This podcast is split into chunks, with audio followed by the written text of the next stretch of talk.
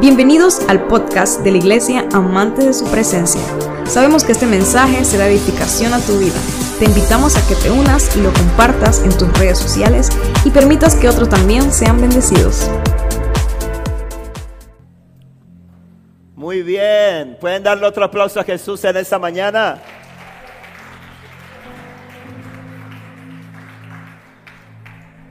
Yo quisiera saber a cuántos de los que está aquí le gusta viajar. Levánteme su mano a la gente que le gusta viajar, a algún lado. Algunos dicen yo ni he viajado, así que a mí no me pregunten porque yo. Aunque sea al interior, aunque sea que vaya a la ciudad, estamos en el interior a la ciudad. Ok, a los que le gusta viajar. Hoy quiero hablar precisamente sobre eso vamos a hablar sobre viajar. Y le he puesto por título a este mensaje, le he puesto por título Viaja ligero. Mira que está a tu lado y dile, viaja ligero.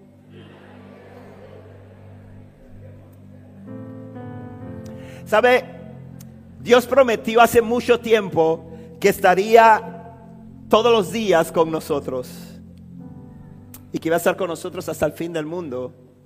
Nos promete de manera reiterada en su palabra que en cada momento de nuestras vidas Él iba a ser nuestro cuidador, que iba a ser nuestro sustentador y que iba a ser nuestro sanador. ¿Cuántos creen eso? Ahora es necesario que entendamos que muchos de nosotros en este viaje de la vida, en el que tenemos que viajar por este mundo y emprender un viaje, eh, a veces viajamos muy cargados de muchas cosas, lo cual hace que nuestro viaje sea gravoso, que nuestro viaje sea pesado, y precisamente de eso quiero hablar con ustedes en esta mañana. Y quiero que vaya conmigo a su Biblia, al libro de Isaías, al capítulo 43, 46. Y vamos a leer dos versículos ahí en Isaías. Isaías 46. Vamos a esto por aquí un momento. Dice la palabra de Dios. Escúchenme, descendientes de Jacob, todos los que pertenecen, todos los que permanecen en Israel. Los he protegido desde que nacieron. Así es los he cuidado desde antes de nacer. Yo seré su Dios durante toda su vida, hasta que tengan canas por la edad. Yo los hice y cuidaré de ustedes. Yo los sostendré y los salvaré. ¿Le gustaría leerlo conmigo en voz alta? Me gustaría acompañarle, acompañarme y leer nuevamente este pasaje en voz alta. A la cuenta de tres. Dice uno, dos y tres. Escúchenme, descendientes de Jacob todos los que permanecen en Israel.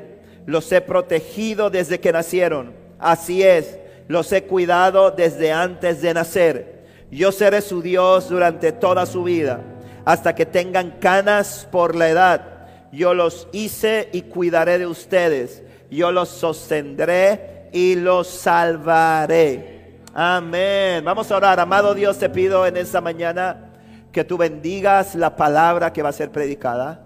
Te pido que el mensaje que va a ser traído en esta mañana cumpla el propósito por el cual tú le envías, Dios. Señor, te ruego que toda distracción sea sacada de este lugar. Llevamos en esta hora en el nombre de Jesús todo pensamiento cautivo a tu obediencia. Declaramos, Dios, que en ese momento toda vida se convierte en buena tierra. En una tierra en la cual tu palabra va a caer y va a dar fruto a ciento por uno, Dios amado.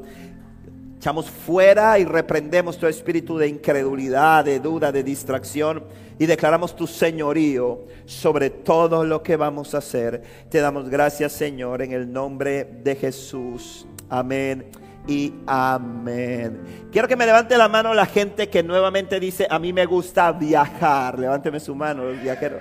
La gente que dice, a mí me gusta viajar. Muy bien. ¿Sabe? Viajar es emocionante. Cuando viajamos conocemos nuevos lugares, conocemos nuevas cosas. Pero cuando no tenemos experiencia en viaje, yo después de varios años de estar viajando, he aprendido algunas cosas. Y una de las cosas que he aprendido, más, que me ha sido de más utilidad, es que con el paso del tiempo y de viajar, he aprendido a viajar ligero, a viajar con pocas, con pocas cosas. A veces cuando vamos a viajar, el viaje es de dos, tres días y pareciera que fuéramos, nos fuéramos a mudar. ¿Le ha pasado a alguno o conozcan a alguien así o han visto a alguien así? ¿Por qué miras a, ¿por qué miras a Karen Martín? ¿Ah? Dios está hablando en esa mañana. ¿Verdad? Hay gente que cuando viaja, ¿verdad? Cuando viaja lleva una maleta. Esta la traje porque no quería traer de las grandes. Traje la pequeña. Pero a veces las maletas pequeñas pueden cargar muchas cosas adentro, ¿verdad? ¿Verdad que sí? Y cuando vamos a viajar, muchas veces no queremos que se nos olvide nada. Queremos por el por si acá. ¿Verdad? Por si acaso el pastor, el pastor se ríe, el pastor Hernán se ríe. Yo creo que está hablando Dios de la pastora Diana aquí. Hay un, hay un fluir poderoso en esa mañana. Y sabe, y agarramos esta maleta, esta maleta se ve pequeña, esta maleta se ve sencilla. Y pues vamos a viajar y cuando vamos a viajar vamos a ver qué podemos poner en esa maleta para asegurarnos que nada se nos quede en el viaje. ¿Qué pusimos aquí? Vamos a ver. Claro, camisas, porque usted sabe que hay que ponerse camisa. Vamos por tres días, así que metemos unas seis, siete camisas, ¿no? Claro, porque en la mañana cuando salimos, después cuando vamos a salir en la noche, tenemos que tenerla de la noche, ¿verdad que sí? ¿Verdad? Me voy tres días de viaje, pero meto unas cuantas camisas ahí por si acaso. Vamos a meter unos cuantos pantalones. Vamos tres días, pero vamos a meter tres pantalones azules Sí, son iguales. Cuando sales todo el mundo te va a ver el mismo pantalón y nadie se va a dar cuenta si tienes el mismo, te lo cambiaste. Pero tú tienes que llevar tres pantalones azules y vamos a meter unos cuantos negros también. Metamos unos tres pantalones negros por si acaso. Y sabe, la verdad es que voy a meter un blower porque no sé si en el viaje me crezca el pelo y entonces no voy a hacer que me crezca y no tenga para el blower, ¿verdad, Débora? ¿Ah? Bueno, y como usted sabe que uno va de viaje y en la maleta las cosas se ajan, metamos una planchita a vapor, por si en el hotel no hay, ¿verdad que sí? Metamos una plancha. Otra cosa que nunca puede faltar, hermano, el desodorante para el baño. las habitaciones de hotel son pequeñas y esto puede dañarle el viaje, así que usted mete su desodorante. Y llevemos perfume. Y no solo uno, tenemos que llevar varias fragancias, ¿no? Para que conozcan que nosotros solemos bien, ¿cierto?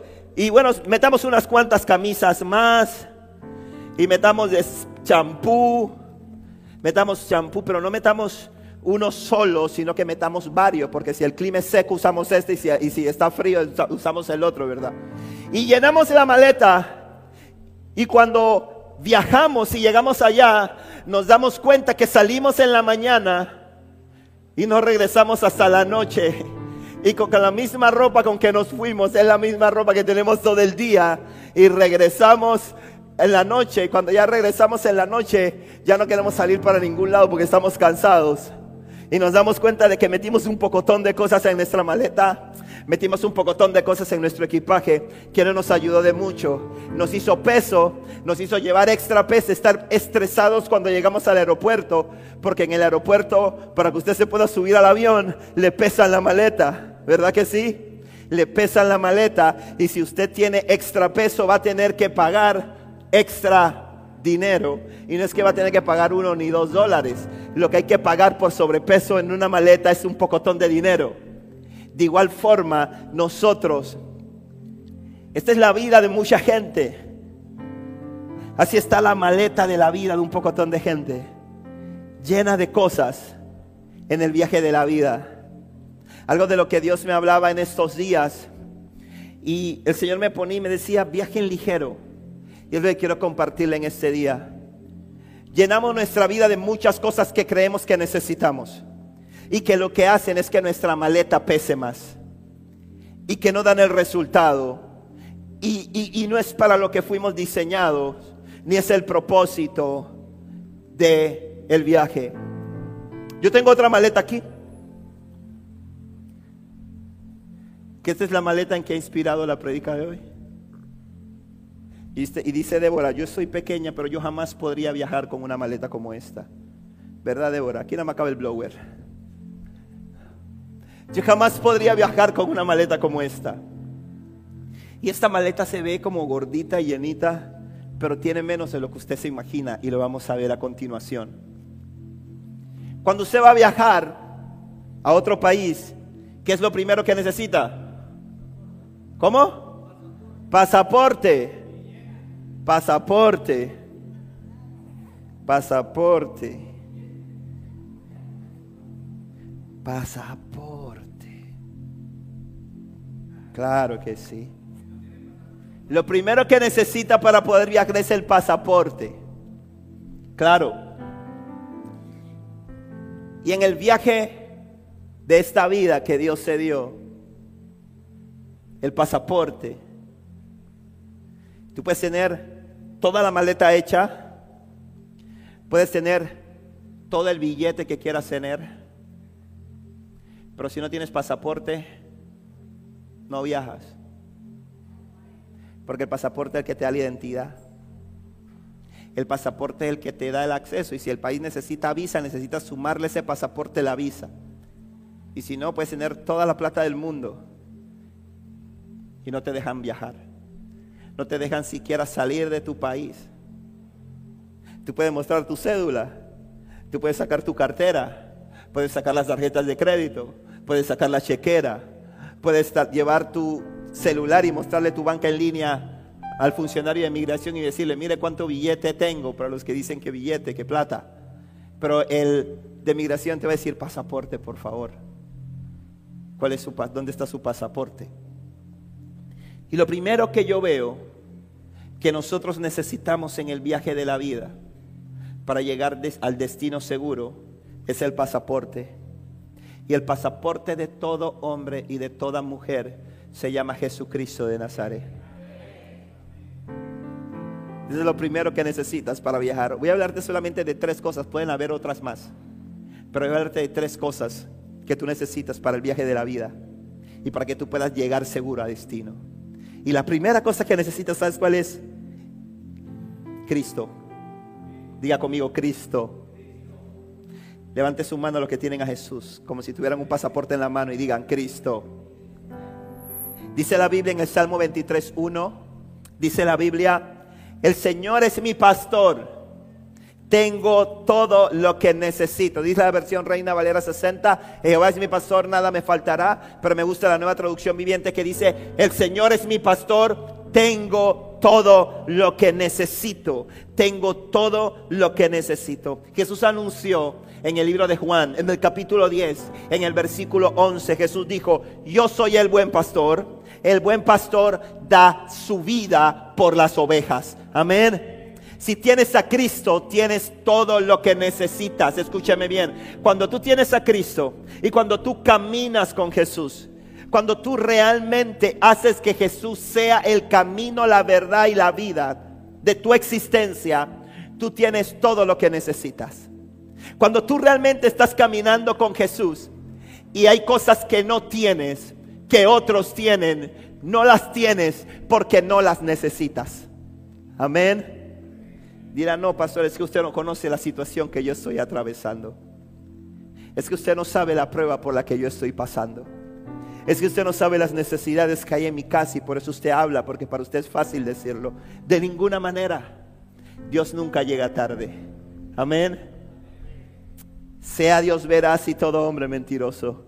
El Señor dijo en el libro de Salmos, en el capítulo 23, en el verso 1, dijo, el Señor es mi pastor y tengo todo lo que necesito. Él lo llena todo en todo. Él lo llena todo en todo. Si tienes a Jesús, no te va a hacer falta nada. Y tengo que volver a la promesa. Uno de los pasajes que más me impactó un día preparándome para compartir la palabra en los viernes de los servicios de oración, que dicho sea de paso, invito a la iglesia a que nos pueda acompañar. Fue este pasaje que estoy usando como fundamento hoy, de Isaías 43. Dice, escúchenme descendientes de Jacob todos los que permanecen en Israel. Y tú dirás, pastor, es que esa palabra es para los judíos. Esa es una promesa para los judíos. Y no podemos sacar la palabra de contexto, porque eso que usted leyó al principio dice claramente, escúchenme descendientes de Jacob, todos los que permanecen en Israel. ¿De quién está hablando? Está hablando del pueblo de Dios. Está hablando de los hijos de Abraham. ¿Quiénes son los descendientes de Jacob? Los descendientes del padre Abraham. Amén. Y hay una palabra en Gálatas capítulo 3, versículo 9, que dice, así que todos los que ponen su fe en Cristo participan de la misma bendición que recibió Abraham por causa de su fe. Es decir, que la palabra de Isaías 46 es una promesa para tu vida. Y dice el Señor en su palabra, dice, los he protegido desde que nacieron. Tú estás aquí hoy porque Dios te ha guardado. Tú no estás aquí hoy porque tú dices, yo tengo mucha fe, yo busco en Dios y porque yo sé que yo necesito al Señor. Tú estás aquí por esta promesa. Porque el Señor dice, los he protegido desde que nacieron. Así es, los he cuidado desde antes de nacer. ¿Quieres que te diga algo, mi hermano, mi hermana? ¿Ah? Desde que estabas en el vientre de tu madre, Satanás estaba buscando quitarte la vida. Satanás estaba buscando acabar con tu existencia. Satanás estaba buscando malograr el embarazo de tu madre. Satanás estaba intentando matarte desde el momento que tu embrión fue puesto en el vientre de tu madre para que tú vinieras a esta tierra. Desde ese tiempo Satanás ha estado buscándote como león rugiente, buscando a quien devorar. ¿Y sabes por qué tú no has sido tocado? ¿Por qué no has sido alcanzado? Porque puedes estar hoy domingo escuchando este mensaje. Simple y sencillamente porque Dios te ha protegido. Porque te ha guardado. Y dice los he cuidado desde antes de nacer. Yo seré su Dios durante toda su vida. Durante toda su vida es una promesa de Dios. El Señor dijo, yo voy a ser tu Dios durante toda tu vida. No sé cuántos años tienes, ni tampoco sé qué tan larga va a ser tu vida. Eso no es tan importante.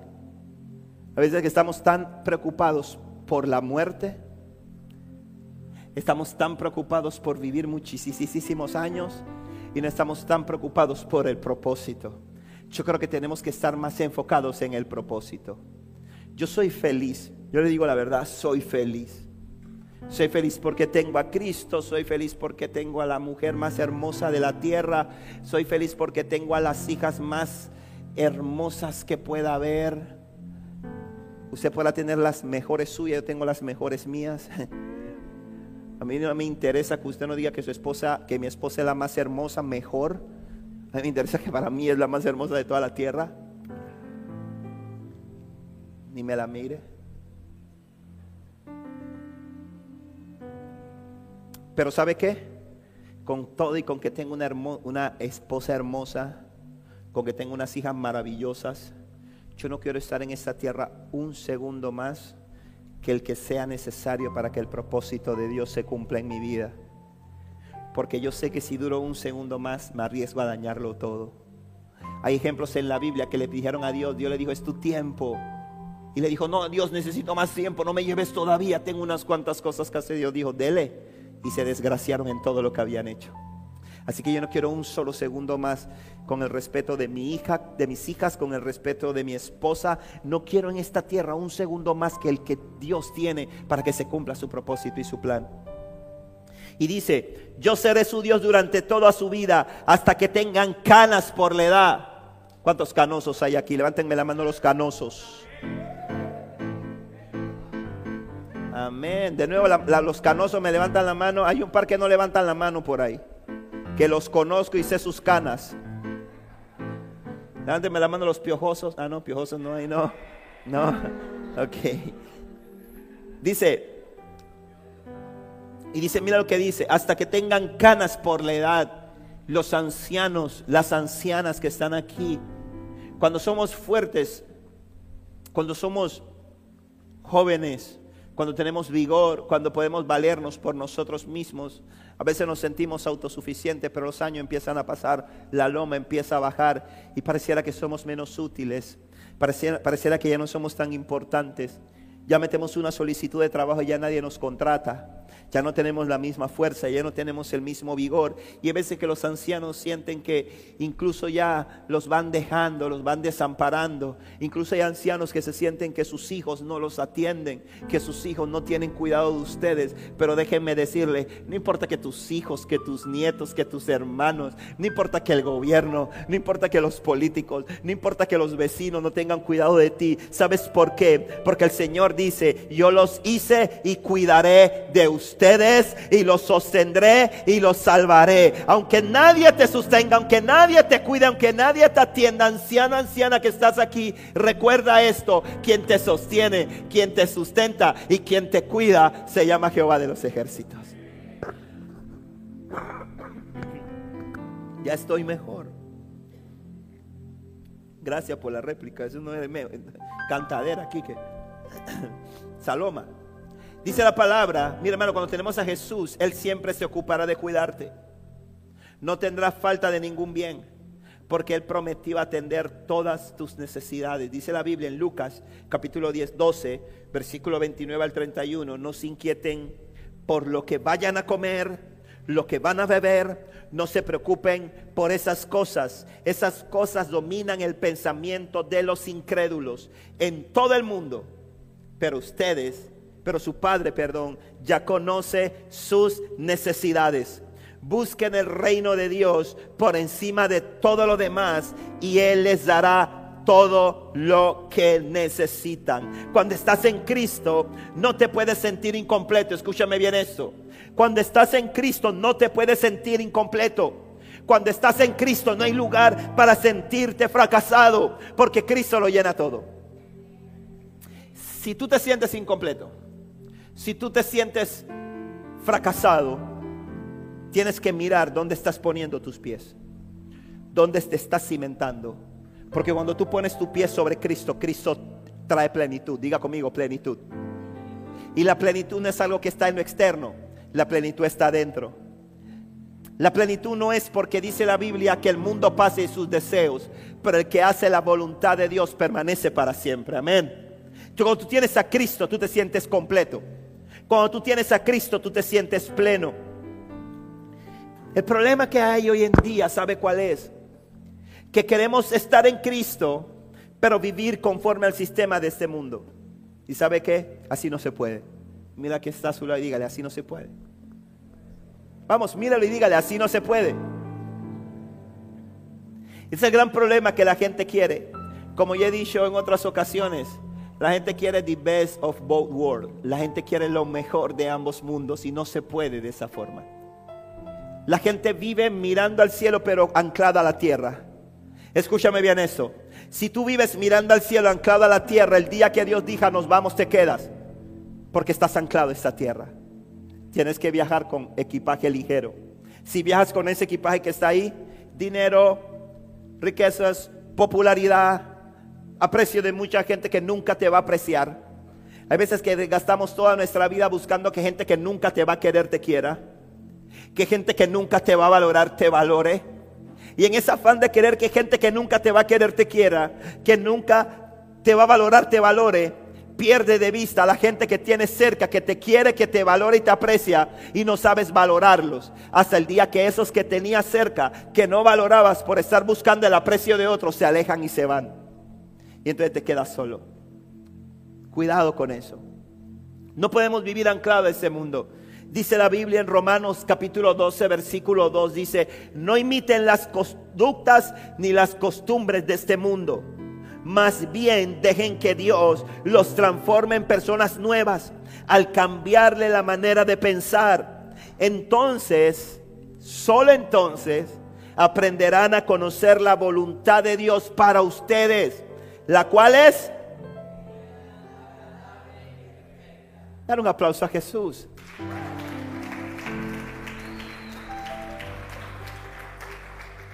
Tenemos que dejar de querer imitar las conductas de ese mundo. Tenemos que dejar de querer todo lo que el mundo tiene. Mira, te lo digo hermano, y no te estoy hablando de religiosidad. Jesús dijo, Padre, no te pido que los quites del mundo, te pido que los guardes del mal. El Señor dijo, van a estar en ese mundo, van a funcionar en ese mundo, van a ser exitosos en este mundo, van a ser, no solamente van a ser, van a estar en ese mundo, sino que van a ser protagonistas en ese mundo, porque son la sal, la sal de la tierra y son la luz del mundo. Amén. Le pregunto, ¿qué papel juega la luz? Eduardito, que estás bien interesante conversando. ¿Qué papel juega la luz en el mundo? ¿Es actor secundario o es protagonista? La luz es Protagonista. ¿El sol es protagonista o no es protagonista? Esta electricidad que nos tiene con aire acondicionados, que imagínense este negro aquí, sin esas luces, hermano. Por lo menos tengo el fluorescente en la suela de la zapatilla y me río y de pronto ayudo un poco. ¿ah? Pero de menos nada. El Señor dijo, ustedes no van a estar en este mundo jugando un papel secundario. Aló. Ustedes no van a ser, ustedes no los estoy dejando en el mundo para que se escondan. No los estoy dejando en el mundo para que vivan metidos en la iglesia cantando coritos y alejados de que no hablo con fulano, no hablo con mengano porque no me quiero contaminar. El Señor no dijo eso. El Señor dijo, yo les estoy diciendo algo. No imiten las conductas del mundo. No imiten las costumbres del mundo. Pero ustedes van a ser los protagonistas en el mundo. Porque ustedes son la luz del mundo. Amén. Son la luz del mundo. Cuando Dios habla del mundo, está hablando, no está hablando de la tierra. De la tierra dijo van a ser la sal.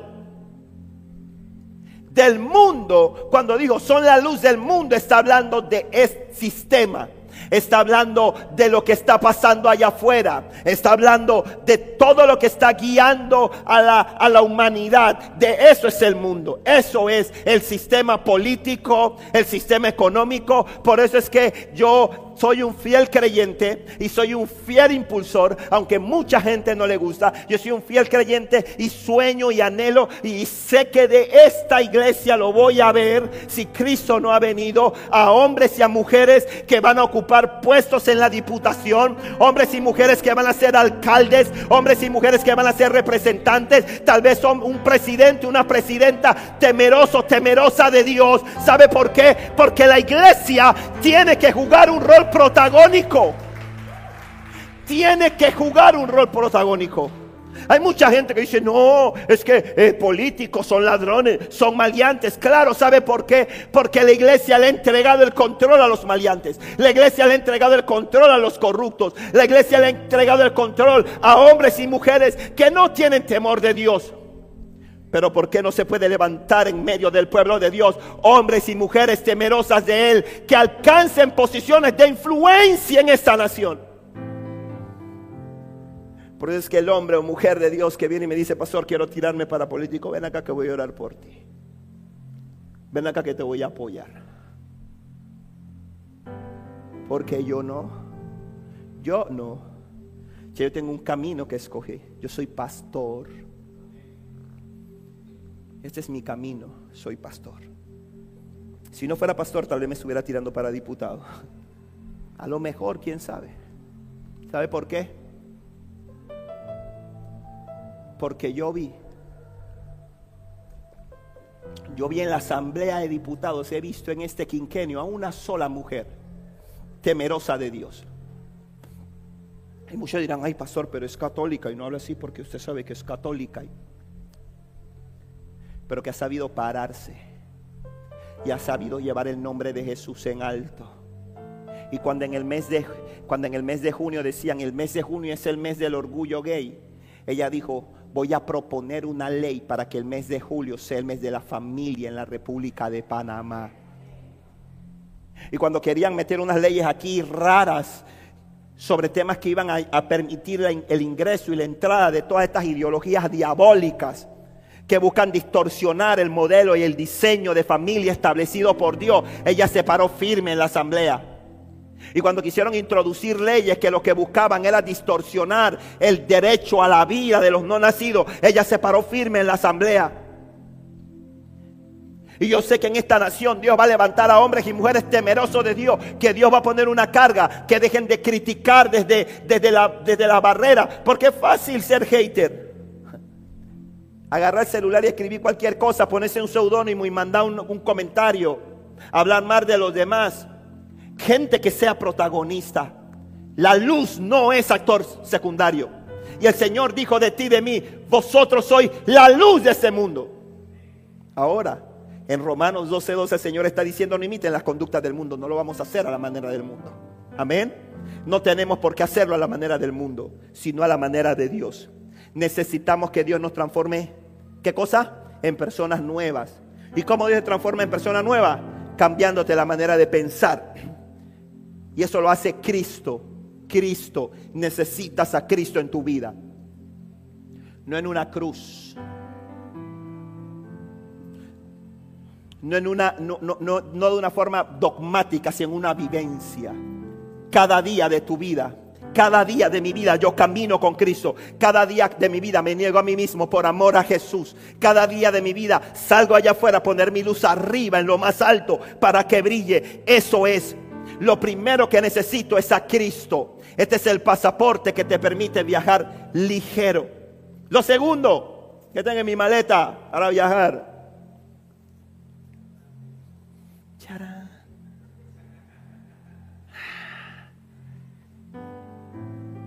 la palabra de Dios. Vamos armando la maleta, ¿verdad? De viaje. Voy a acomodar. Espérame un momento. Como una propaganda ahí en la televisión. Así voy más cómodo, ahí voy más cómodo. Ahora. Espérese. Ahora sí estoy más cómodo para viajar. Muy bien. Lo segundo, su palabra. Anote ahí, su palabra es el más efectivo, antidepresivo y antiestrés. ¿Cuántos estresados hay aquí? Ay, sí, cómo no, si Cristo viniera en este momento. Si Cristo llegara en esta hora, ¿ah? Diría, ¿cómo? El estrés y la depresión es los que más está atacando a la humanidad hoy en día. Y la gente vive haciendo mil cosas. Van al gimnasio, están tomando té de tilo, tafil, valium,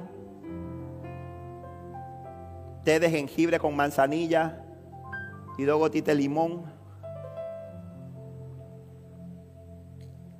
Y no entienden que el más efectivo antidepresivo, antiestrés y anti-envejecimiento para las mujeres que andan aquí haciendo de todo para verse más jóvenes. En estos días estaba viendo un programa en televisión, no sé cómo quedé viendo esa cosa con mi esposa, y habían cinco mujeres ahí hablando. Poco de vieja a uno me le quedé mirando por aquí con el cuello y le dije, mami, eso no es el ombligo. Tanto que se había estirado que ya el ombligo le estaba dando aquí. Y la gente hace de todo. Estaban inyectadas, tenían los pómulos, hasta que ya se veían con los pómulos de tanto voto que se ha puesto ya aquí. y yo decía, Señor, qué fea. Y la gente busca verse bien, verse joven. Hace de todo para no estresarse. Ay, quiero vacaciones, necesito vacaciones. Y se van de vacaciones y cuando vienen de vacaciones están más cansados y ahora están estresados porque se fueron de vacaciones y se gastaron la plata en las vacaciones que no se debían gastar y siguen estresados. ¿Sí o no, mi hermano? Por eso es que mi hermano dice, yo agarro mi jet ski y me voy para el Taboga en jet ski.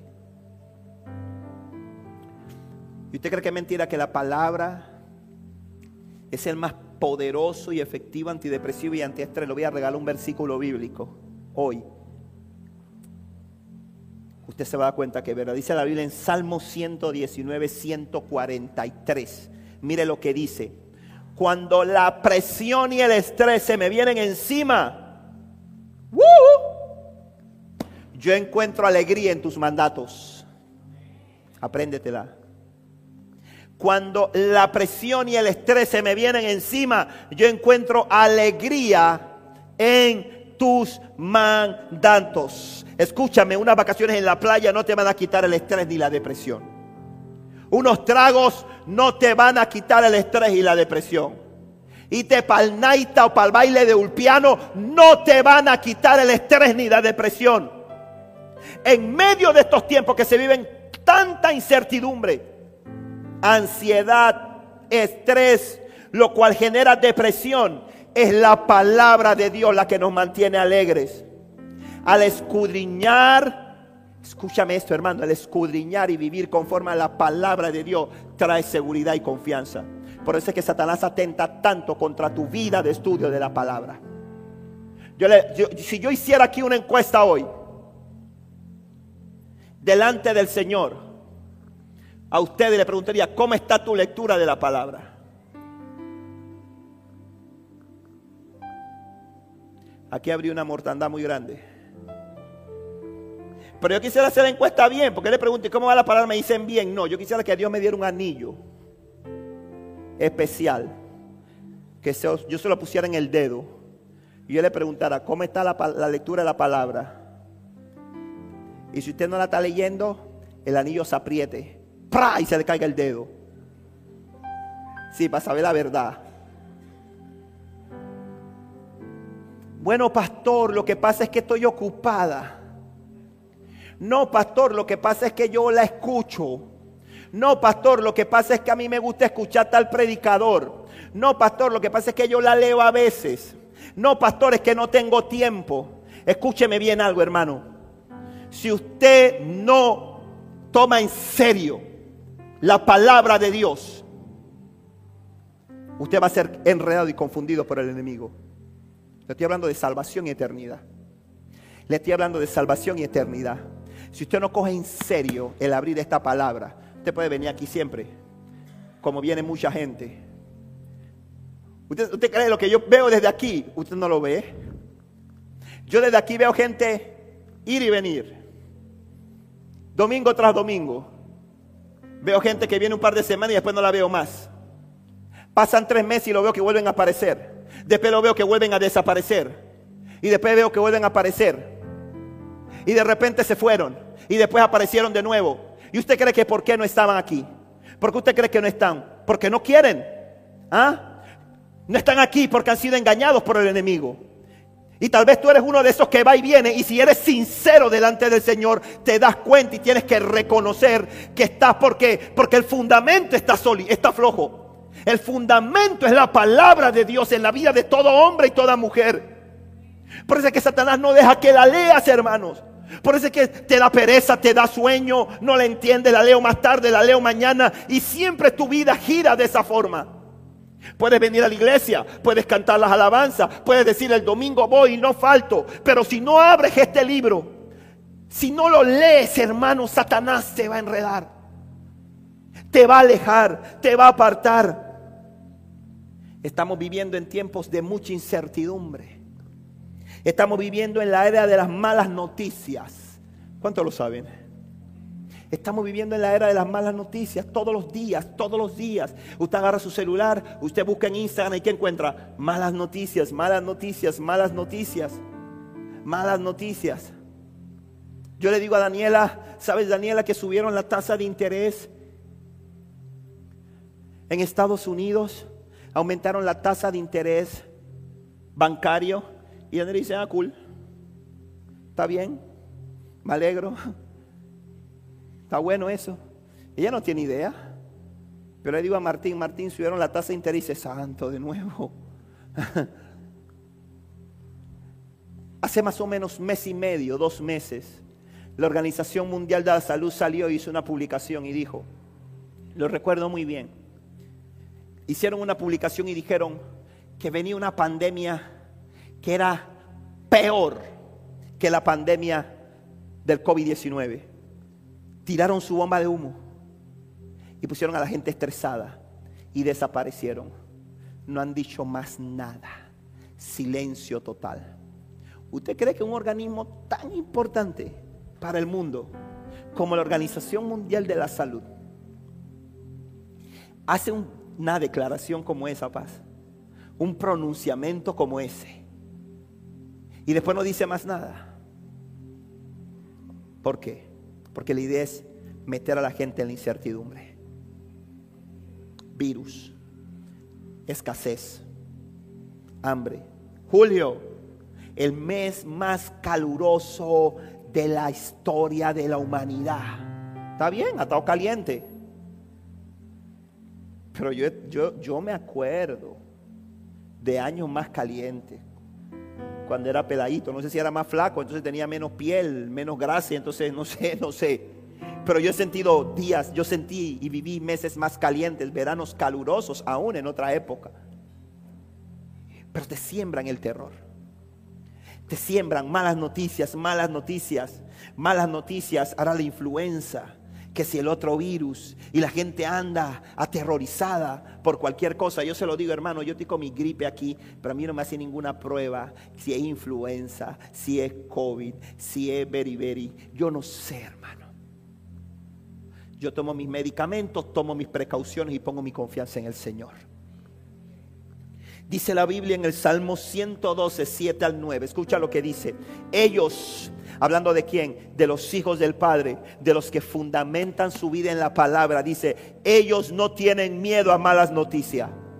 Confían plenamente en que el Señor los cuidará.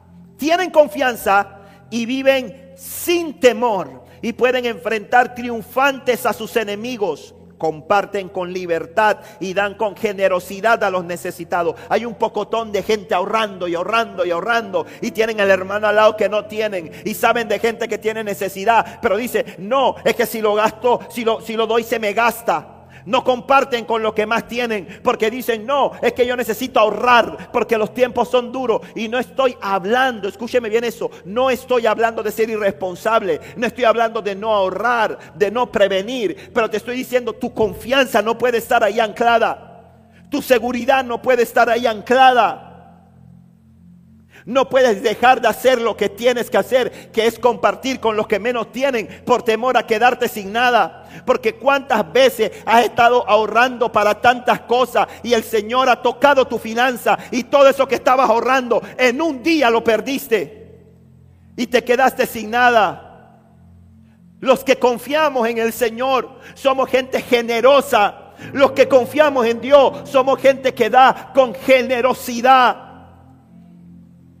Yo se lo digo, hermano, una vez al mes aquí anunciaba eh, José, José, aquí anuncia todos los domingos, una vez al mes hacemos algo que se llama ADSP Market, un mercado, un supermercado, para ayudar a la gente que puede estar pasando una necesidad. Y a mí me da tristeza que casi nunca, casi nunca vendemos todo el supermercado. Un supermercado una vez al mes que tal vez está evaluado, no sé, 120, 130 dólares entre toda la iglesia. Y tenemos tiempo que no vendemos el supermercado completo. Y que la iglesia tiene que cubrir el gasto. ¿Por qué? Porque la gente no puede mover su corazón generosamente para decir, no se va a quedar nada. Mi sueño es ver que la gente llegue y diga, se acabó, no pude dar. No importa, hermano, aquí agarra estos cinco, agarra este dólar, agarra estos diez dólares y cómprenle algo más a esa familia que van a bendecir. Porque somos grandemente bendecidos, hermano. No podemos pensar solamente en nosotros. Dice la palabra que los que confían en Dios, los que cimentan su vida en la palabra, no tienen miedo a malas noticias. Dice que viven confiados porque saben que Dios cuida de ellos. Dicen, comparten con libertad y dan con generosidad a los necesitados. Sus buenas acciones serán recordadas para siempre. Ellos tendrán influencia. Nosotros necesitamos ser una iglesia de influencia. Nosotros necesitamos ser una iglesia que cuando los políticos no sepan qué hacer, no corran a llamar a los brujos, sino que llamen a los pastores, llamen a los líderes, llamen a hombres y mujeres temerosas de Dios. Tenemos que ser influencia. Dice, ellos tendrán influencia y recibirán honor. Dice, no imiten las conductas de este mundo. Hermano, estamos, te pregunto, ¿cómo manejas esas presiones? ¿Tú cómo estás manejando las presiones de este mundo? Porque usted no me puede decir a, mí que usted no pasa estrés. Usted no me puede decir a mí que algunos de ustedes no están viviendo en momentos de depresión. Porque el mundo está bajo mucha presión. La pregunta es cómo tú lo estás manejando. Dice la palabra en el Salmo 125.1, los que confían en el Señor estarán seguros. Están seguros como el monte de Sión. No serán vencidos, sino que permanecerán para siempre. La confianza. Y dice, ¿por qué? ¿Dónde está la confianza? ¿Dónde encuentro la confianza? Cuando hablamos de confianza, ¿de qué estamos hablando? Fe. Mira que está solo y dígale fe. Mira y dígale fe. Cuando hablamos de confianza estamos hablando de fe. Y dice Romanos 10, 17, así que la fe viene por oír. ¿La fe viene por qué? Por oír. Es decir, por oír la buena noticia acerca de Cristo. Dice la Reina Valera 60, la fe viene por el oír y el oír por la palabra de Dios. La palabra de Dios te da fe. Hay gente que dice, yo tengo mucha fe. Te voy a decir algo, hermano, no quiero decepcionarte. No te molestes conmigo. Sigue viniendo a la iglesia. Después de hoy, después de lo que voy a decir, no importa, sígueme amando. Hay gente que tiene tiempo viniendo aquí y me toleran las locuras y las cosas que le voy a decir. Pero te voy a decir algo. Si tú no eres un hombre, una mujer de palabra, tú no eres un hombre de fe. Es imposible. Perdóname, es imposible. No, pastor, es que yo tengo fe. Yo escucho a muchísima gente en la calle decir eso. Yo tengo fe. ¿Fe en qué? ¿Fe en qué? Uno puede tener fe, pero no en Cristo. La fe viene por la palabra de Dios. La fe viene por la palabra de Dios. Y la palabra de Dios es la confianza. La confianza, la certeza de lo que se espera y la convicción de lo que no se ve. Eso es fe. Y esa confianza viene por la palabra de Dios, hermano. Nosotros tenemos que viajar ligero no necesitamos muchas cosas, no necesitamos mucha plata, no necesitamos cuentas de banco, no necesitamos un par de fincas, no necesitamos un tremendo carro, no necesitamos ser amigo del ministro o amigo del presidente, no necesitamos que el alcalde tenga nuestro celular, no necesitamos eso, necesitamos tener el favor de Cristo. Cuando tienes el favor de Cristo, hermano, es la mejor influencia que puedes tener. Dice la palabra, recuerda esto. De hecho, sin fe es imposible agradar a Dios. Todo el que desea acercarse a Dios debe creer que Él existe y que Él recompensa a, lo que los, a que lo buscan con sinceridad. Hebreo 11:6. Necesitamos, hermano, escúcheme bien, necesitamos amar su palabra. Amar su palabra. ¿Qué cosa tú amas? ¿Qué cosa te encanta? ¿Qué cosa te encanta? La arepa. Un buen saus. Un pescado al escabeche. ¿Qué te gusta? Dormir, dicen algunos. Dormir en los brazos de papá.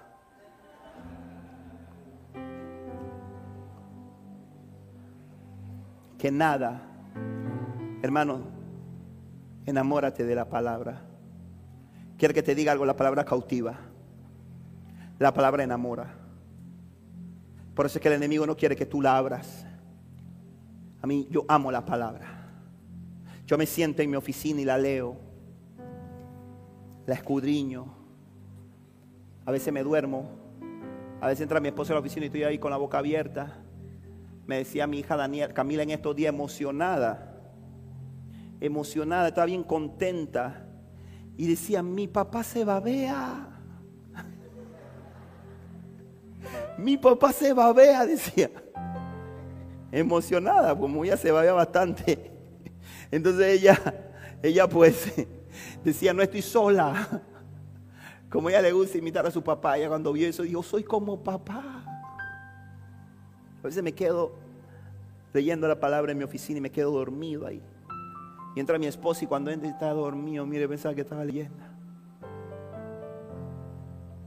Pero amo su palabra.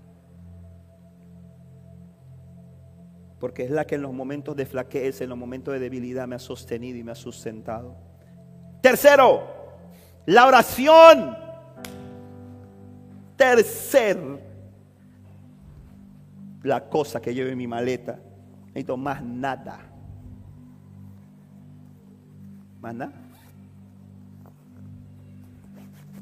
Decía, ¿cómo, es, cómo, cómo, cómo ejemplifica? Y se trabó la cosa. Ahora sí, pues. Decía yo, ¿cómo ejemplifico la oración? ¿Cómo, cómo, cómo? Aquí está. Ya. No necesito más nada para viajar. Y usted dirá, pero ese para dormir, pastor. se equivocó. Yo dije, ¿cómo ejemplifico la oración? Si traigo un papelito como que no va a tener mucho feeling. ¿Usted sabe lo que es esto? ¿Alguien sabe lo que es esto? ¿Ah? Este es mi cojín de oración. Esta tengo una esquinita en mi oficina. allá metido en una esquina. Y este cojín, está como un poquito sucio, pero este cojín es el cojín que yo pongo en el piso.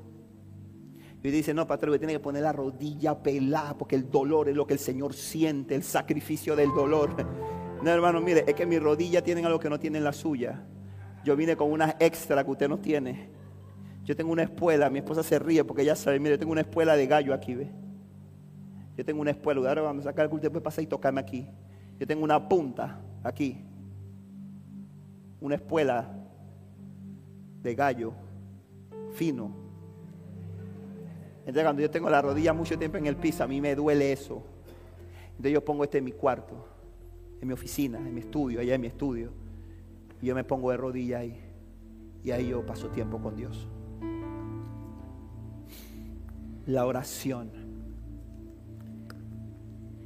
es lo tercero que tú necesitas en el viaje de la vida.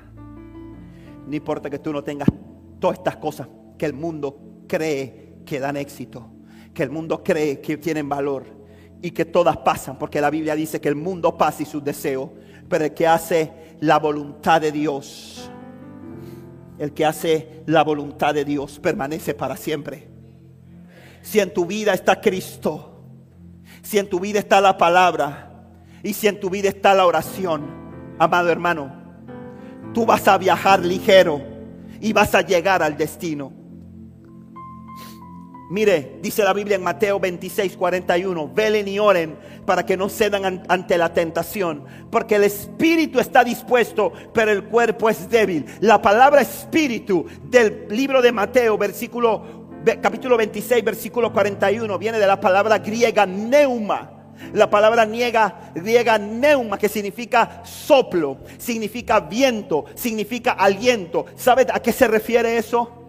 Eso está relacionado con lo que dice la palabra en Génesis 2.7. Cuando Dios creó al hombre, ¿qué hizo?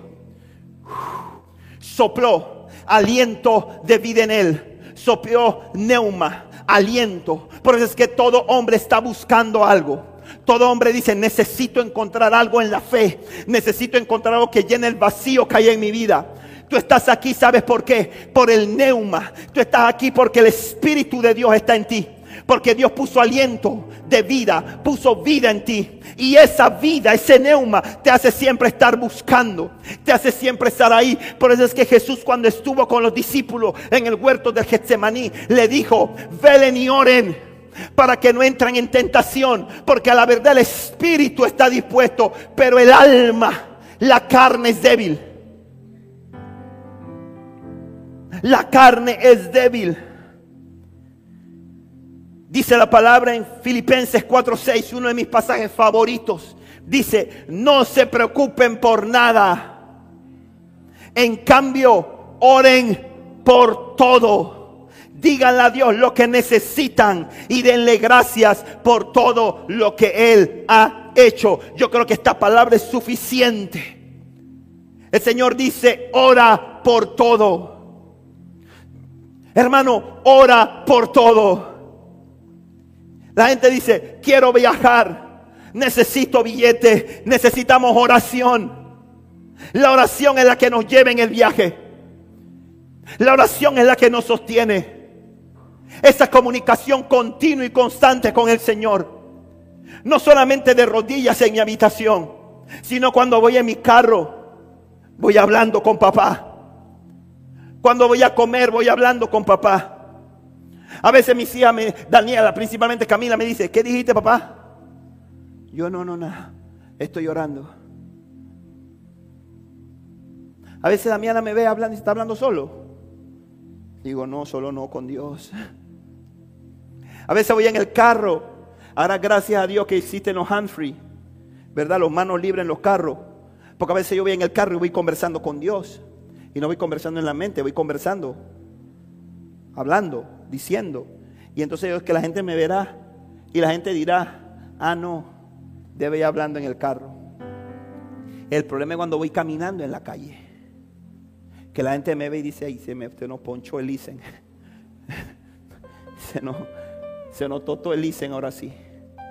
Porque la palabra enseña que hay que orar, hermano.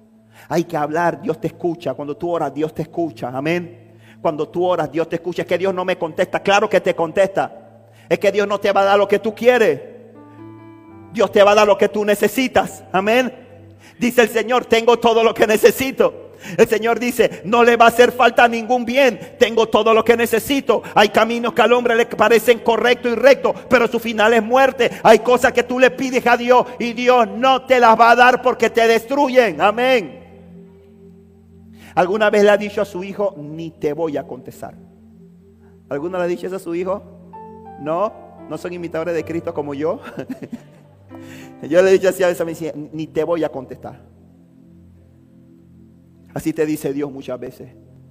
No, es que Dios no me contesta, pastor, es que yo me voy porque Dios no me contesta, me voy para el mundo. Se añañe con B. Si no lo recibe porque Dios no te lo quería dar, porque no era para ti. Porque Dios tiene algo mejor para ti. No, Dios, que yo quería ese trabajo y no me dieron ese trabajo. Dios tiene algo mejor para ti. Dios sabe que si te va el trabajo te vas, te vuelves loco y te vas. Dios sabe que, si, que el trabajo tal vez es la puerta de entrada para que te encuentres allá con Jezabel y Jezabel te va a llevar a sacrificar a los ídolos de acera y a los ídolos de Baal y vas a terminar perdido. Y por eso Dios no te da ese trabajo. Es que Dios siempre me tiene limpio porque sabe que cuando estás limpio lo alabas y lo adoras y lo bendice porque apenas que tiene un poquito de plata ya camina por la calle y ya no quiere saludar a nadie. Así que Dios diga, déjamelo limpio que se ve más bonito.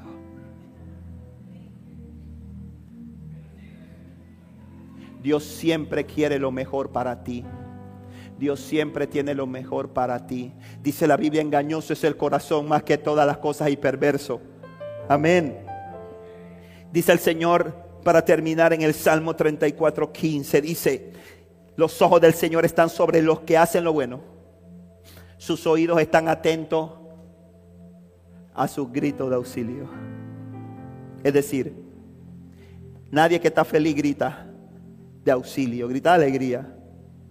Nadie que está cool, todo bien, todo chilling, en paz, grita de auxilio. El que grita de auxilio es el que está atravesando por una crisis, por una situación que él no puede enfrentar. Déjame decirte, en medio de tu crisis, en medio de tu situación, los oídos de Dios están atentos a tu grito de auxilio, mujer los oídos del Señor cuando se te acaban las fuerzas, cuando ya no tienes fuerza, cuando ya no sabes qué hacer, no deje de clamar, no deje de orar, Dios te está escuchando. Y Él viene con recompensa, viene con retribución, viene con pago. Hay momentos que la crisis es tan fuerte y tú dices, ya no puedo resistir. El Señor te va a decir, te voy a dar fuerzas nuevas. Jesús en el huerto de Getsemaní dice que oraba con tanta intensidad que su sudor era como gotas de sangre había una ruptura de capilares que producía ese efecto en él, producto de la presión que estaba pasando. Le decía, Señor, si es posible, pasa de mí esta copa. Es decir, Señor, yo no quiero ir para allá, yo no voy para allá feliz. Yo no quiero morir de esa forma, Señor, pero yo no vine aquí a esta tierra a hacer lo que yo quiero, yo vine a hacer tu voluntad. ¿Y sabe lo que hizo Dios? Dios no le dijo, ni te voy a contestar, Dios no le dijo eso. Dice la palabra que Dios envió ángeles que lo fortalecían. Dios envió ángeles que lo fortalecían. Aquí hay hombres y mujeres que están pasando por proceso y que dicen, Señor, ya no puedo más, ya no tengo ni fuerzas para orar. Déjame decirte, tal vez Dios no te va a sacar del desierto porque el desierto tiene un propósito y lo tienes que atravesar pero lo que sí te aseguro 100% es que Dios va a enviar sus ángeles que te van a sustentar, que te van a fortalecer, que te van a hacer levantarte, que te van a hacer estar alegre, que te van a decir, sigue adelante, porque lo vas a lograr, porque el Señor dice, no he visto justo desamparado, ni su descendencia que mendigue pan. Ponte de pie, por favor.